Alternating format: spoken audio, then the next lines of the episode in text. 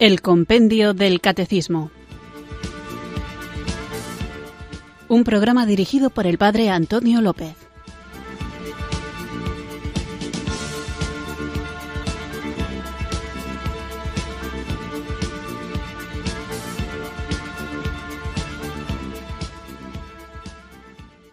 Muy buenas tardes, queridos oyentes de Radio María. Recibido un afectuoso, un cariñoso saludo desde Irurzun, en Navarra, quienes sintonizáis ahora esta emisora de la Virgen para escuchar el compendio del Catecismo. Espero que tengáis un bonito día y quiero mandar un saludo pues a todos los que desde cualquier lugar del mundo o desde cualquier lugar concreto de vuestra casa, hospital, desde vuestra celda de la prisión, desde la cocina o el coche, estáis escuchando esta emisora de la Virgen en la que vamos a dejar que el Espíritu nos enriquezca conociendo la doctrina de nuestra Iglesia Católica que está perfectamente compendiada en esta joya incluso literaria que es el compendio del catecismo.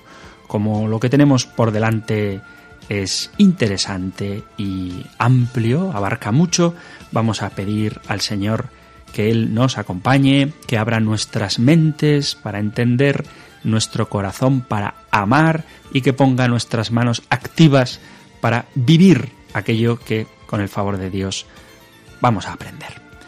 Así que empecemos como cada día nuestro programa, reconociendo nuestra pequeñez y sabiendo que si Dios no nos ampara, nos auxilia, poco podemos hacer. Así que comencemos orando hoy al Padre para que nos enseñe a cumplir su voluntad.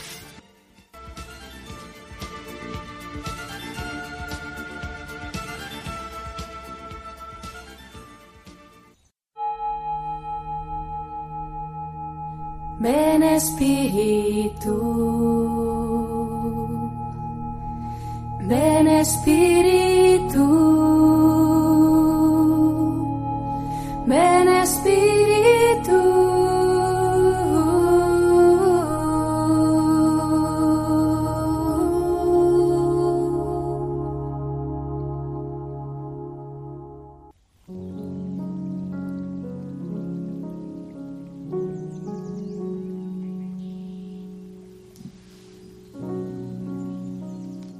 Padre bueno, tú siempre buscas mi bien y solo mi bien. Tú quieres mi salvación eterna. Me hiciste para vivir en intimidad contigo, en el tiempo y en la eternidad. ¿Qué más puedo desear? Gracias, Padre. No me impones un destino, me hiciste libre y quieres que yo elija. Pero a veces preferiría no tener que elegir. Temo equivocarme. Tú conoces mi debilidad, Tú sabes cómo a veces me confundo, se me nubla la mente y no sé qué camino tomar. No siempre es fácil saber qué es lo que tú quieres, qué es lo que más me conviene. No quiero contristarte, no quiero hacer daño a las personas. Solo quiero agradarte, hacer el bien y alcanzar la vida eterna. Quiero obedecerte porque quiero agradarte. Quiero lo que tú quieras porque te quiero y si hago lo que tú quieres, me irá siempre bien. Quien hace tu voluntad se salva. Padre nuestro, hágase tu voluntad. Tú amas a los que cumplen tus mandamientos. Quien hace la voluntad de mi Padre que está en los cielos, ese es mi hermano y mi hermana. Tu voluntad es que cumpla tus mandamientos. Se dice fácil, pero las circunstancias concretas de la vida no es tan sencillo y no siempre sé cuál es tu voluntad. Cuando tengo delante el bien y el mal, es fácil distinguir, pero a veces tengo que elegir entre dos bienes. Por eso ahora, como Jesús en Getsemaní, me abandono en tus brazos con absoluta confianza y te digo, no se haga mi voluntad sino la tuya.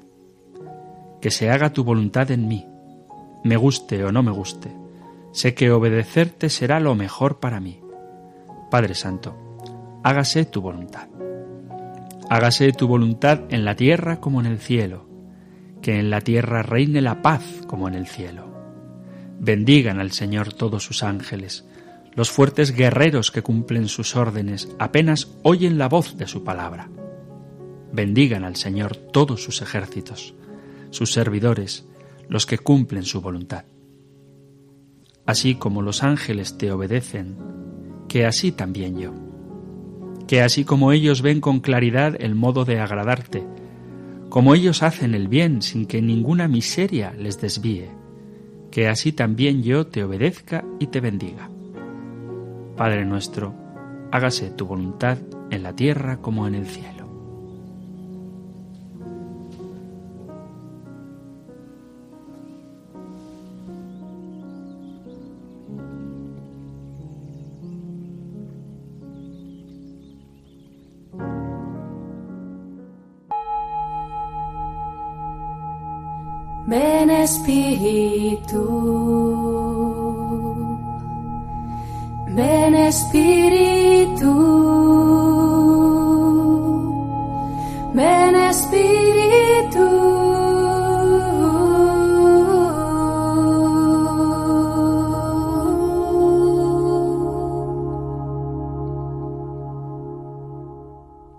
Pues con nuestro programa de hoy, en el que continuamos con el número 7 del compendio del Catecismo, que plantea la pregunta cuáles son las primeras etapas de la revelación de Dios. En el último programa, en el programa anterior, me tomé la osadía de dedicar un buen rato a leer los capítulos 2 y 3 del Génesis, donde aparece sobre todo la creación del hombre, la misión que el Padre que Dios le encomienda a este, al hombre, y cómo el hombre, por su mal uso de la libertad, desobedece a Dios y cae en el pecado. De tal manera que ya en las primeras etapas de la revelación podemos ver estas realidades que acabo de mencionar. Dios crea al hombre a su imagen y semejanza y hablábamos de que la imagen de Dios en el hombre no es el aspecto físico, sino que la imagen de Dios en el hombre es precisamente su dimensión espiritual.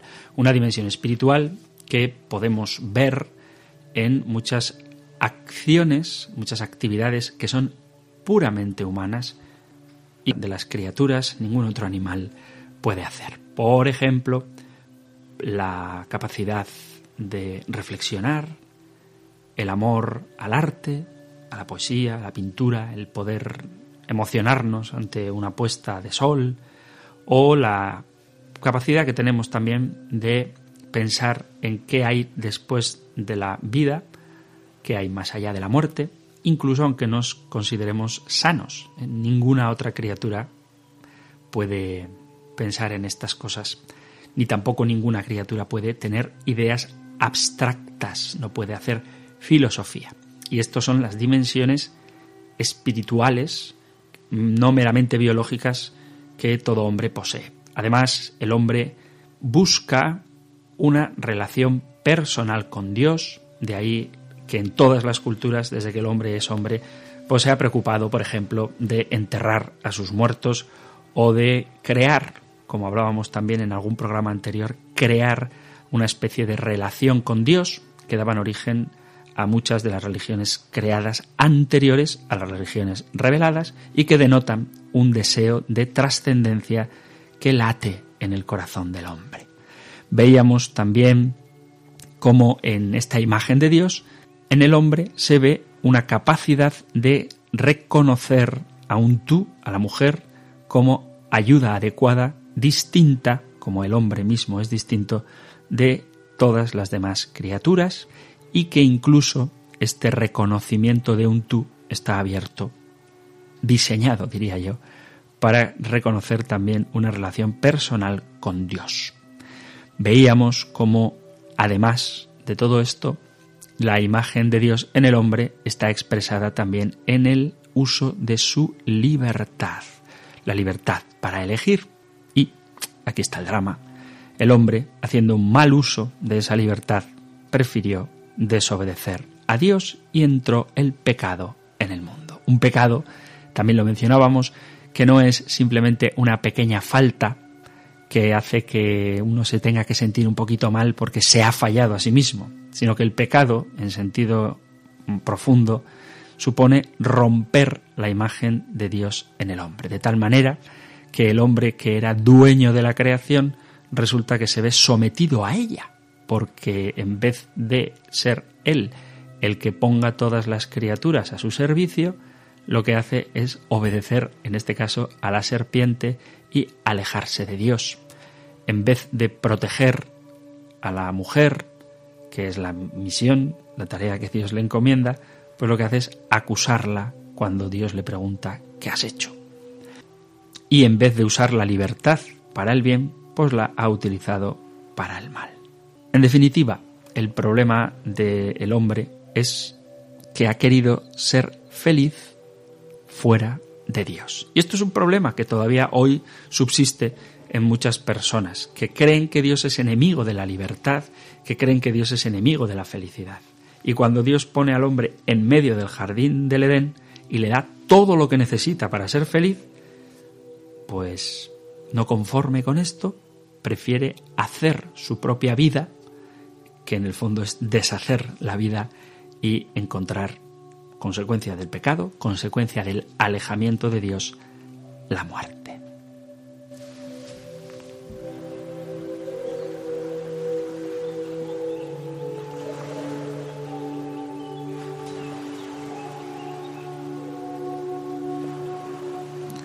El drama del pecado es este. Confiar más en la criatura, en una serpiente en este caso, que en el propio Creador.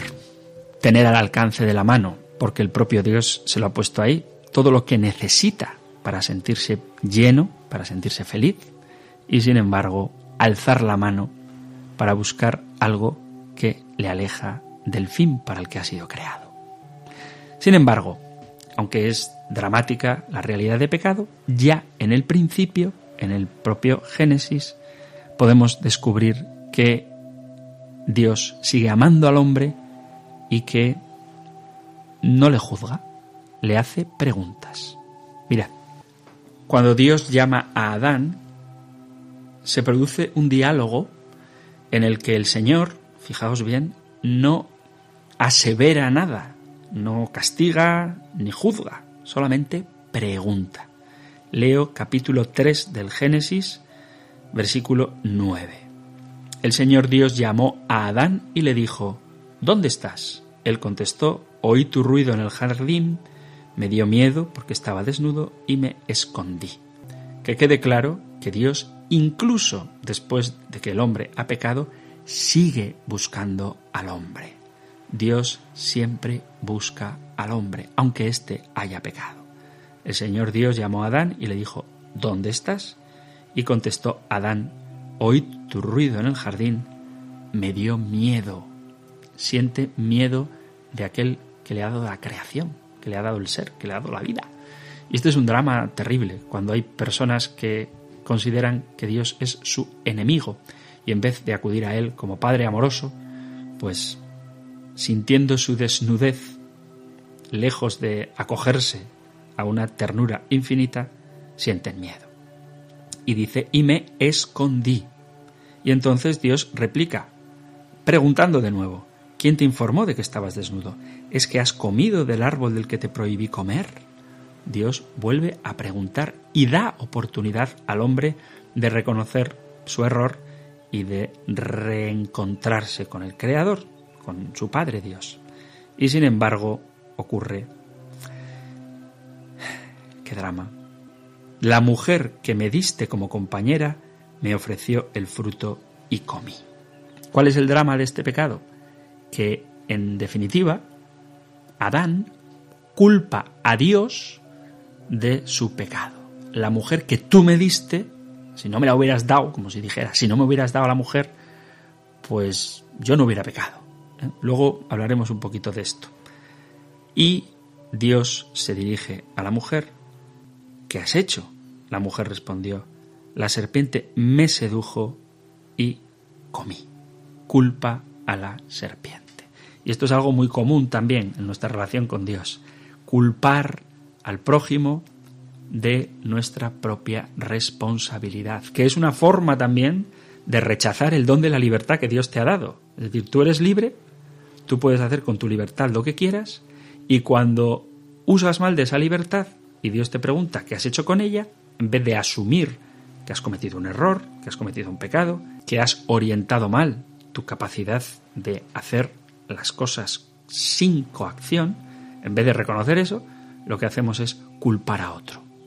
Eva culpa a la serpiente y Adán culpa a la mujer, pero de fondo está culpando al propio Dios. La mujer que me diste me ofreció del fruto y comí, como diciéndole, la culpa de que yo haya pecado es tuya. Y esto, vuelvo a repetir, ocurre con más frecuencia de lo que sería deseable. Una de las pegas más potentes que se ponen a la existencia de Dios, y seguro que salen más veces este tema, es precisamente el mal en el mundo.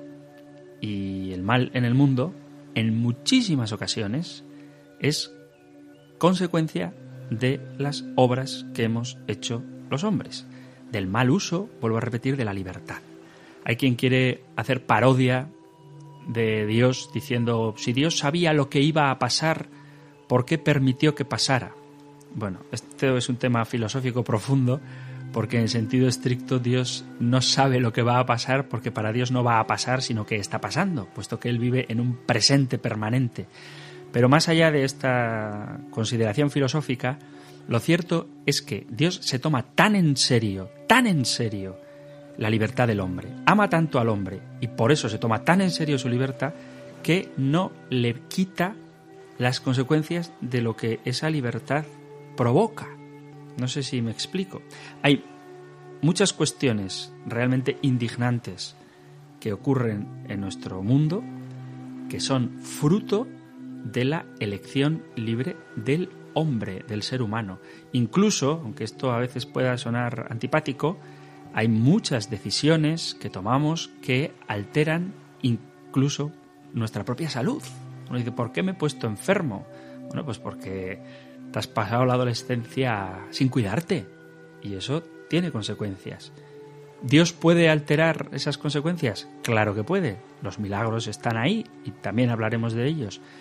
Pero el curso natural del plan de Dios en nuestra vida es precisamente no infantilizarnos. Y a veces hay quien tiene un concepto de Dios, o mejor dicho, un concepto del hombre en el que parece que somos bebecitos incapaces de asumir las consecuencias de nuestros actos.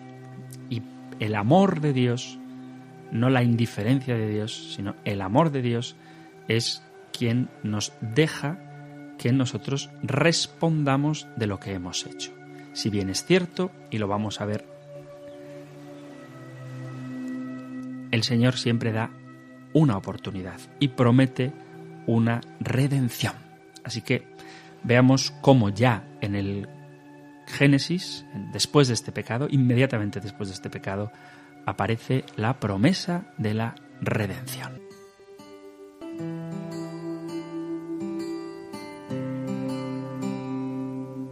La tierra en que vivió Jesús es santa. Imagina el vientre que lo dio a nacer. Si el Espíritu de Dios fue a su encuentro, mucho antes que el mismo Pentecostés. Si el arcángel la llamó llena de gracia cuando nadie sin bautismo lo podía hacer. Si Jesús cumpliendo el cuarto mandamiento le dio la honra tanto a ella y a José, le dio la honra a su madre y a José. Podría darte mil razones para amar pero el amor es en sí mismo la razón. Solo sé que no hay amor al rechazarla, porque el primero que la ama es el Señor.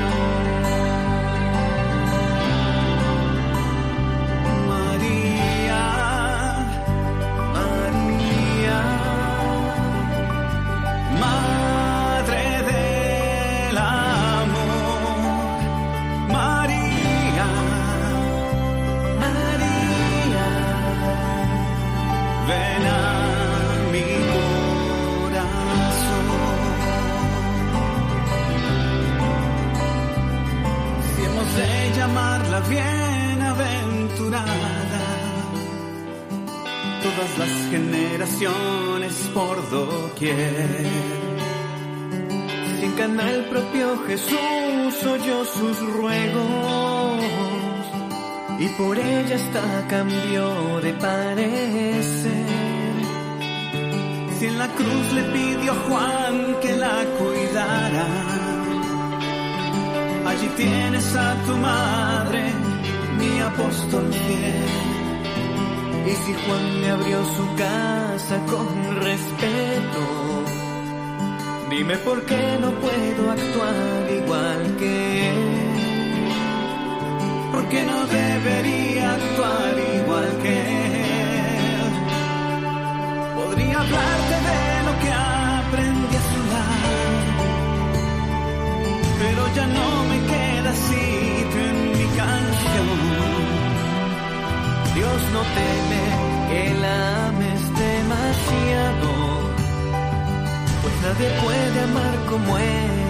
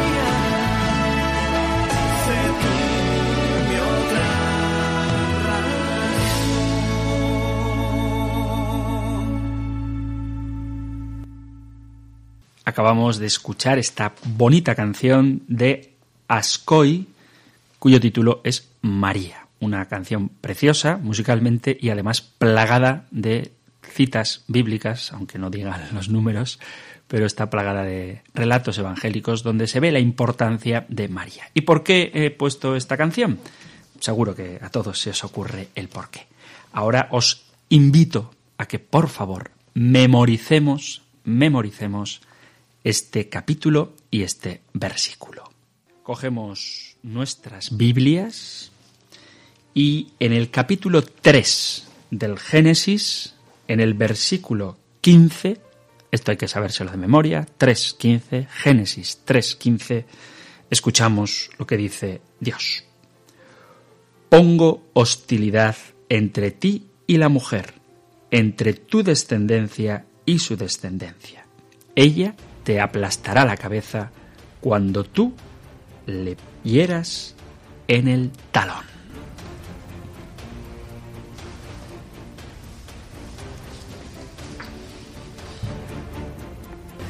Este relato, este texto del eh, Génesis, es fundamental y se conoce como el protoevangelio, porque en él, en este versículo cortito, se puede atisbar la grandeza de la promesa que Dios hace a Adán y Eva después del pecado que han cometido. Porque el mal nunca tiene la última palabra, sino que es Dios el que siempre y definitivamente habla y sanciona lo que va a ocurrir.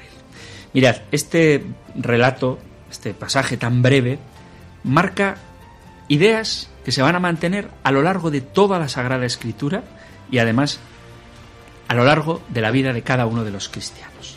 Dice así, pongo hostilidad, a la serpiente le dice así, pongo hostilidad entre ti y la mujer. Está hablándonos de una realidad que a veces se nos olvida y es la guerra espiritual. No podemos ignorar que estamos en una guerra, en una batalla. La verdad es que son bastantes los textos de la Sagrada Escritura en los que se nos dice que estamos en guerra o cómo el demonio ha pedido permiso para zarandearnos, le dice Jesús a Pedro, pero en concreto y muy explícito el pasaje que podemos leer en el capítulo 6 de la carta a los Efesios. Efesios capítulo 6, leo desde el versículo 10. Efesios 6, 10 en adelante, dice así. Por lo demás, Buscad vuestra fuerza en el Señor y en su invencible poder.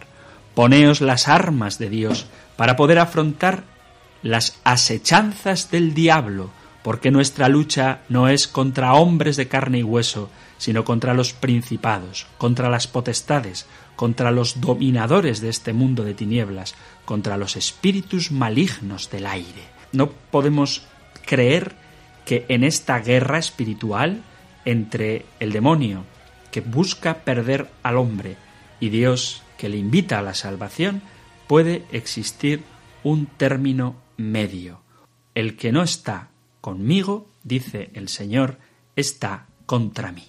Esta afirmación así tan radical la podéis encontrar en el Evangelio de Lucas en el capítulo 11 y versículo 23. Existe, dice el relato del Génesis, enemistad entre ti y la mujer.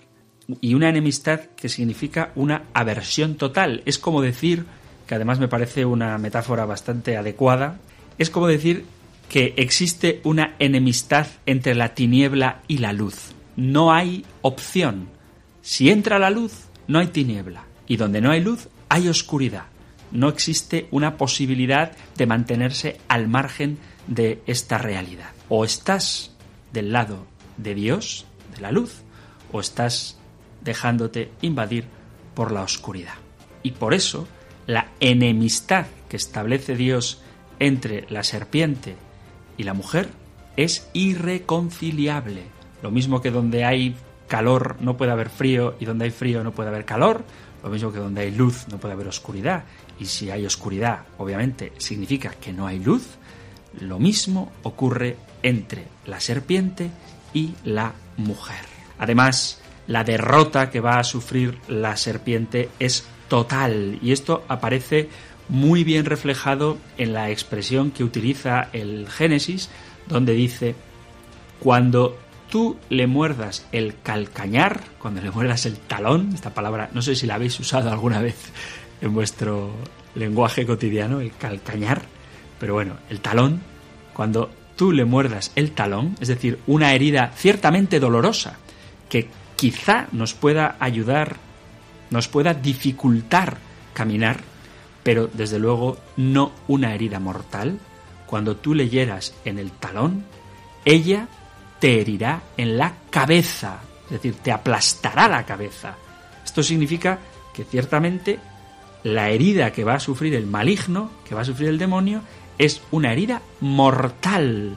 Así que ante una herida, insisto, quizá dolorosa en el talón, que sufre la descendencia de la mujer, y la herida mortal que sufre en su ataque la serpiente, se manifiesta la derrota definitiva del pecado. Y además creo que esto, también lo hablaremos en otro momento, es importante. El pecado hiere al hombre, lo hiere, pero no lo mata. La gracia mata el pecado, no simplemente lo hiere. Es decir, hay una desproporción entre la mordedura en un talón, que vuelvo a repetir, puede ser dolorosa y te impide o dificulta caminar, pero hay una desproporción entre esa herida y el golpe asestado mortalmente por la descendencia de la mujer que aplasta definitivamente la cabeza del enemigo. el mayor deseo del demonio, del dragón, ahora si nos da tiempo hablaremos un poquitico de quién es esta serpiente, es acabar con la descendencia de la mujer. ¿Por qué? Pues porque esa descendencia de la mujer es la que va a acabar con él. Mirad, en el libro del Apocalipsis podemos leer el capítulo 12 del Apocalipsis, versículo 17, Apocalipsis 12, 17, donde se ve precisamente el deseo que tiene la serpiente, el dragón, de devorar al hijo de la mujer. Apocalipsis 12, 17 dice así, y se llenó de ira el dragón contra la mujer, y se fue a hacer la guerra al resto de su descendencia, los que guardan los mandamientos de Dios y mantienen el testimonio de Jesús. Se llenó de ira el dragón contra la mujer. Qué poco astutos son para la guerra, esta guerra espiritual de la que hemos hablado, aquellos que no tienen como protectora a María. Porque lo que más odia Satanás es la salvación del hombre. Y quien más favorece el acceso a Jesús que salva al hombre es la Virgen María. Por lo tanto, quien se vea amenazado por el diablo y quiera espantar la tiniebla de su presencia con una luz inextinguible, que acuda a María. Porque hay tal enemistad entre el demonio y ella, que allí donde está ella, él desaparece. Yo recuerdo una jaculatoria que aprendí hace tiempo que os animo a que recéis, es hasta simpática, que dice, Madre del amor hermoso, cuando tú te veas tentado, di, Madre del amor hermoso, aparta de mí a este asqueroso.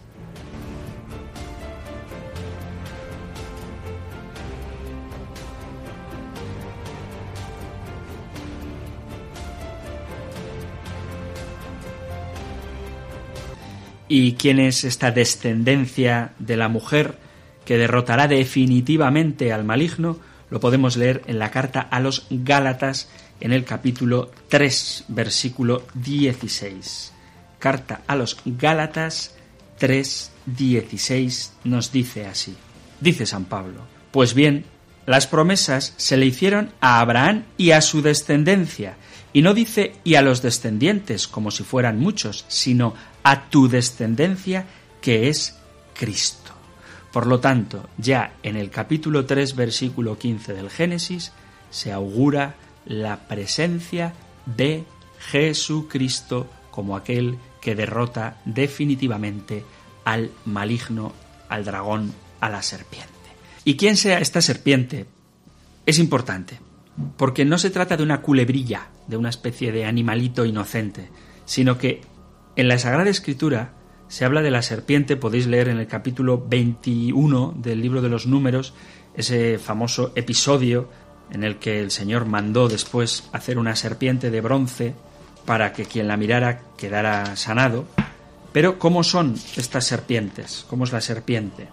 Dice así, capítulo 21 del libro de los números, desde el versículo 6, dice, el Señor envió contra el pueblo serpientes abrasadoras que los mordían, y murieron muchos hijos de Israel.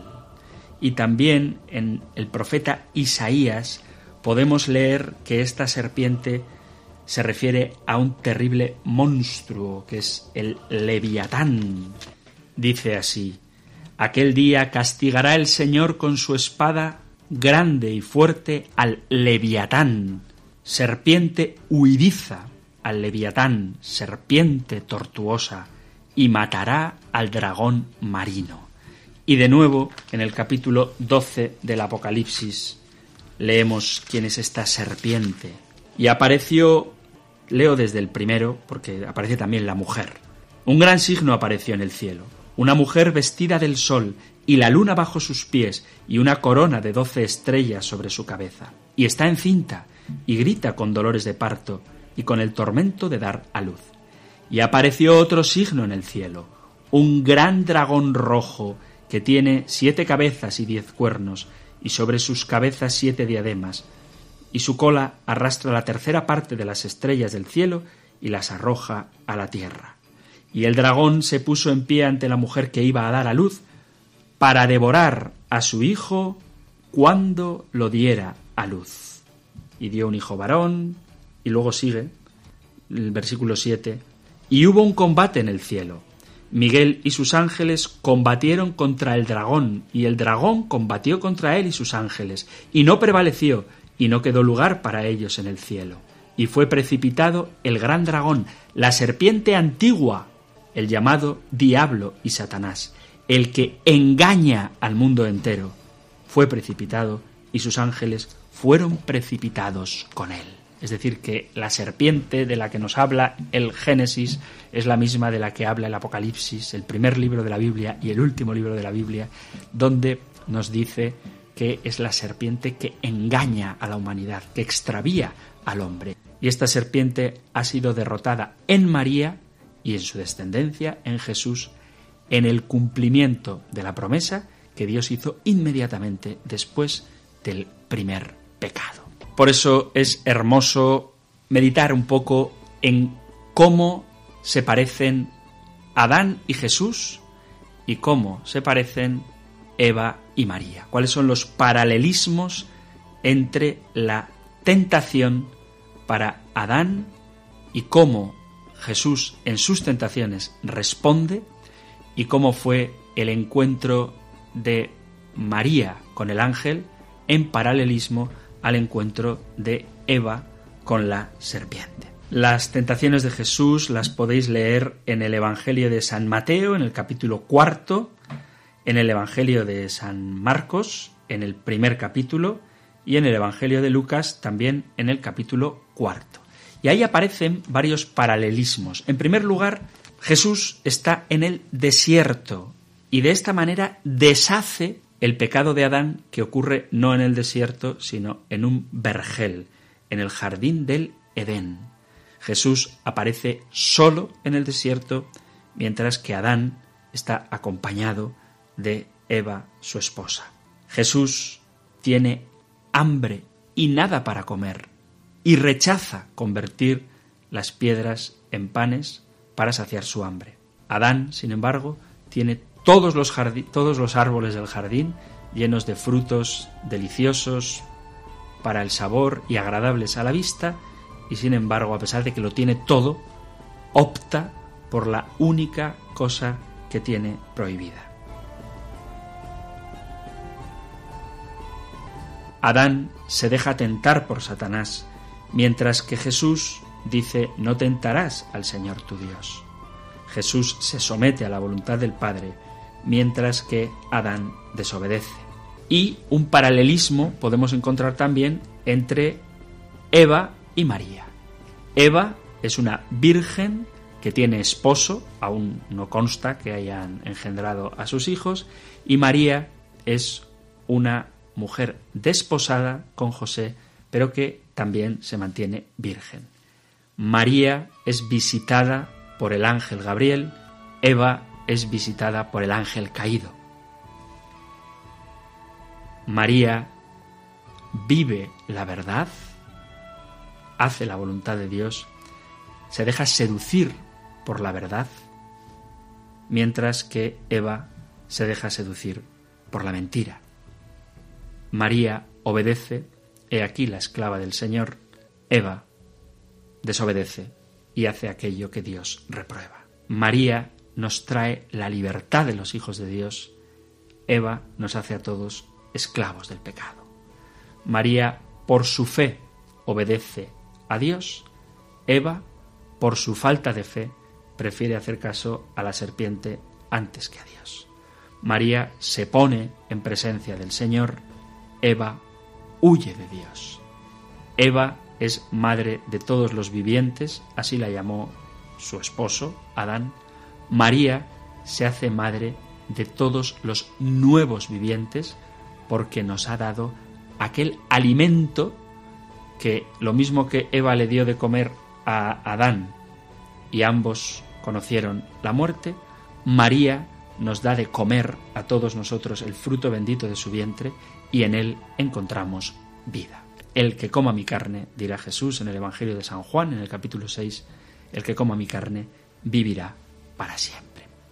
Así que la estrategia de Dios es recorrer el mismo camino del pecado, de la desobediencia, del alejamiento, pero en sentido inverso, convirtiéndolo en obediencia, en cercanía, en gracia y salvación.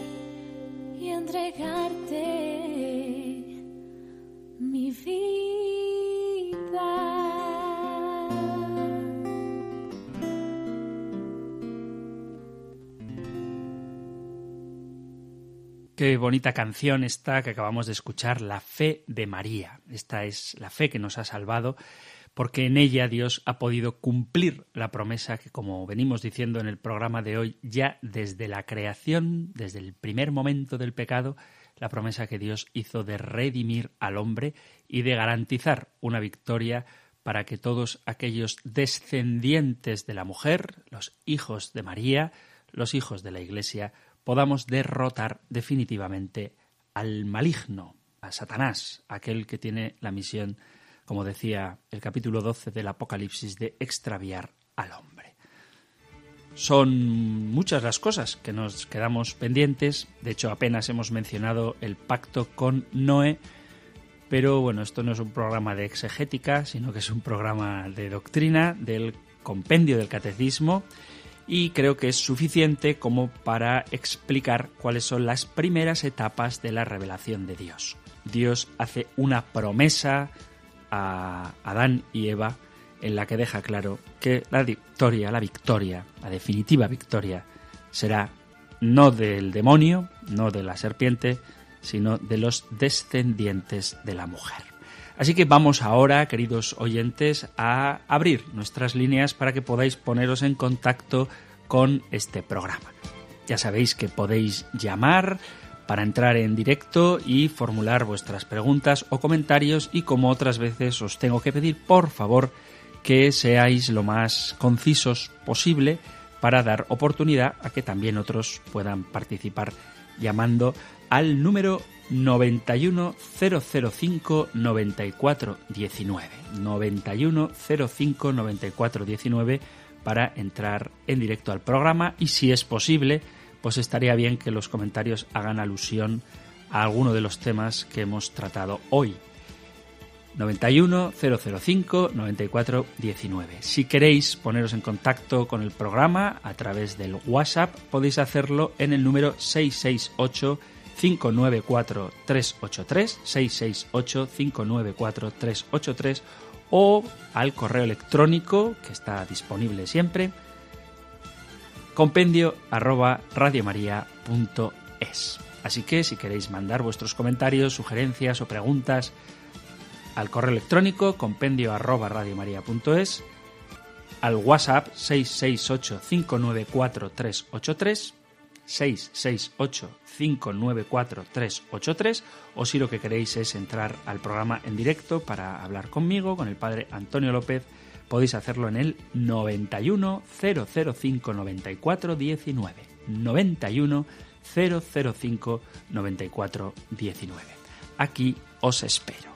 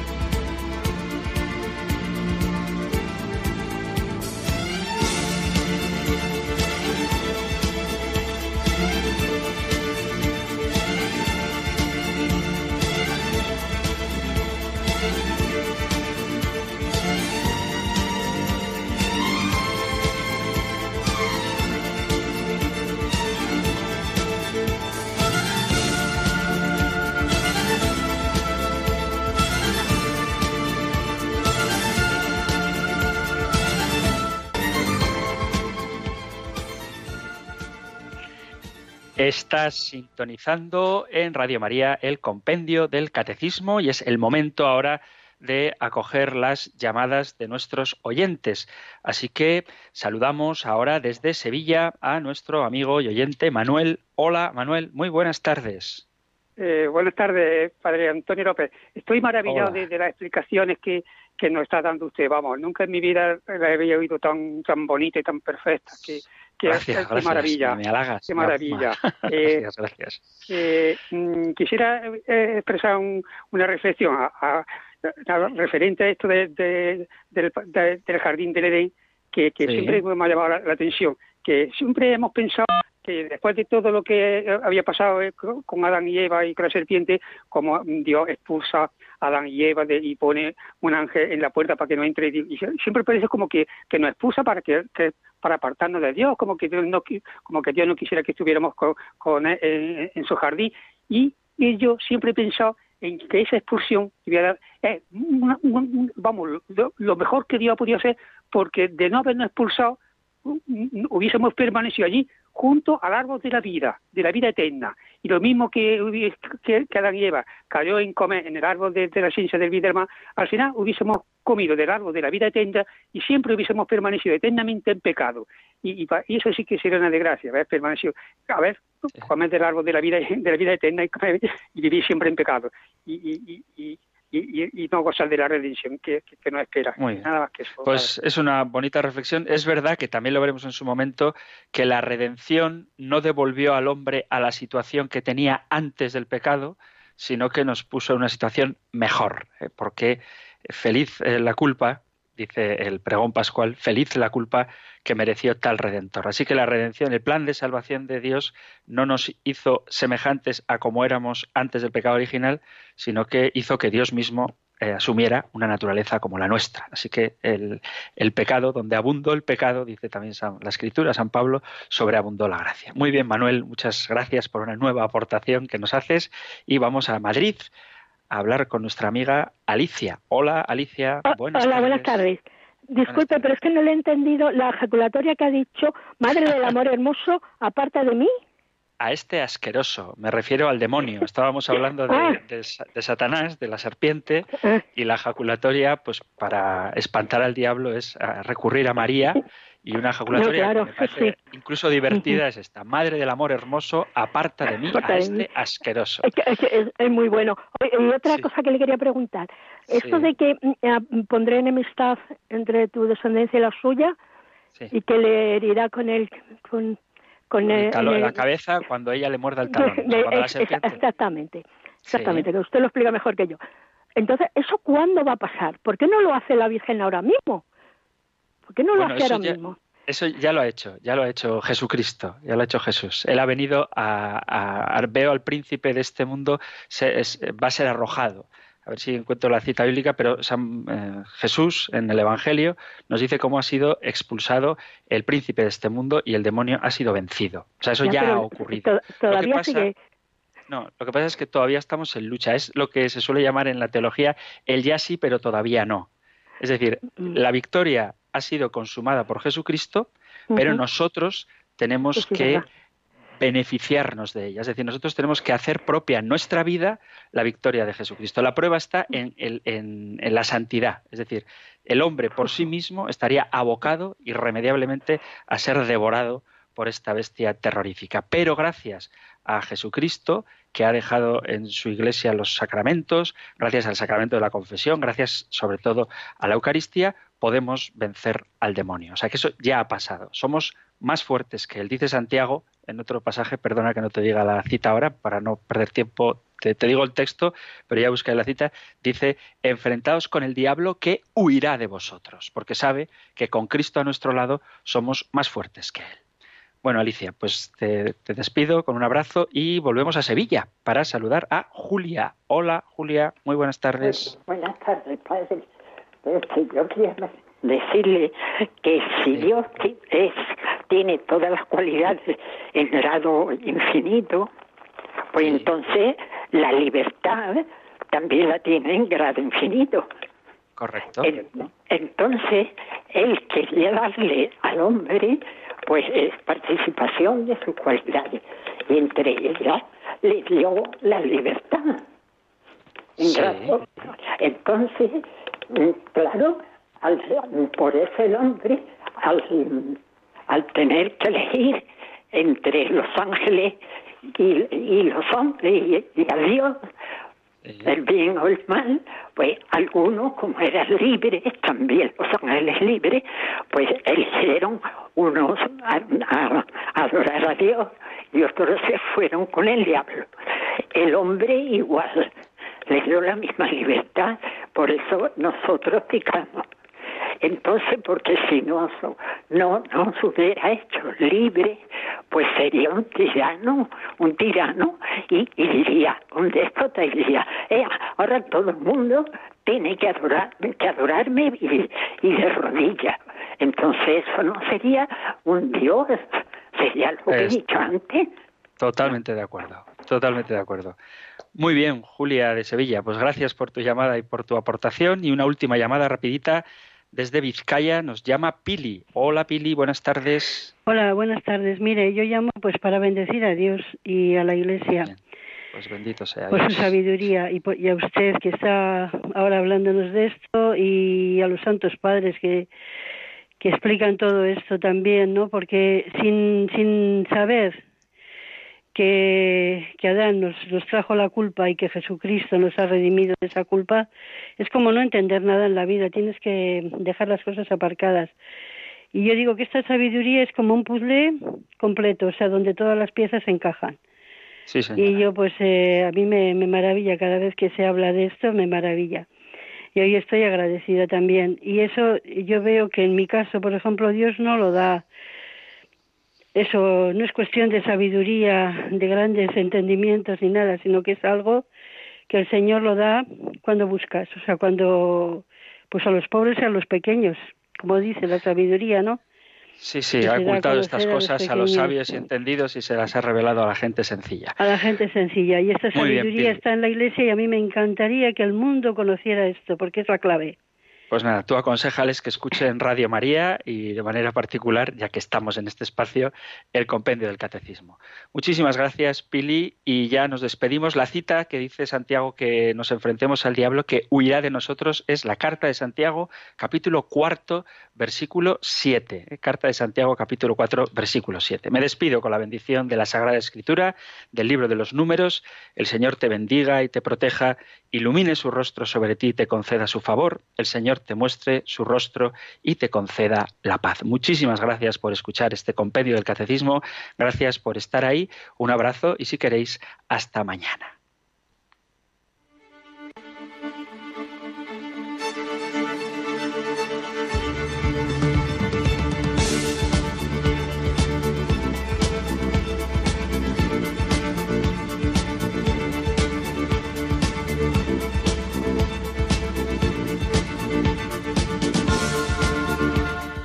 El Compendio del Catecismo. Un programa dirigido por el Padre Antonio López.